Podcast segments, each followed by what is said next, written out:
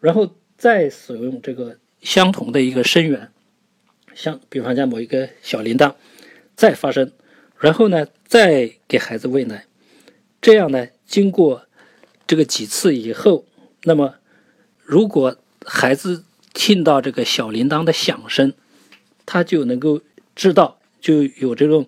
想吃奶的这样一种动作或者发出这样的声音。那么这个时候呢，实际上呢，他就把这个吃奶和这个铃小铃铛的响声呢建立